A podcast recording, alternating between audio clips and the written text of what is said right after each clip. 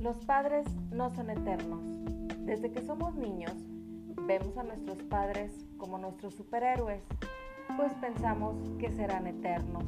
Pero tristemente al paso de los años, nos encontramos con la dura realidad. Nuestros padres, hablando en términos generales, son los que nos enseñan valores, modales, pero sobre todo, son los que nos hacen sentir seguros y amados son los que siempre están ahí cuando los necesitamos. Sin embargo, en muchos casos, tristemente, cuando los hijos crecen, se olvidan con la excusa de que están ocupados, que formaron su propia familia y muchos pretextos más. Es muy triste ver a muchos ancianos pidiendo dinero en la calle o viviendo solos sin la atención de sus hijos y en el peor de los casos hasta mueren solos.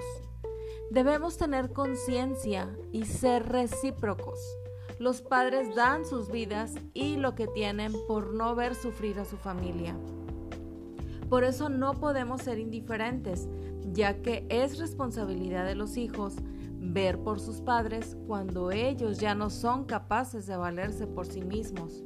De hecho, la ley es muy clara y nos menciona que es obligación de los hijos atender a sus padres en estado vulnerable.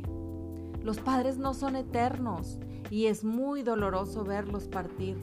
Sin embargo, se siente una paz interior cuando sabes que has cumplido con ellos como hijo.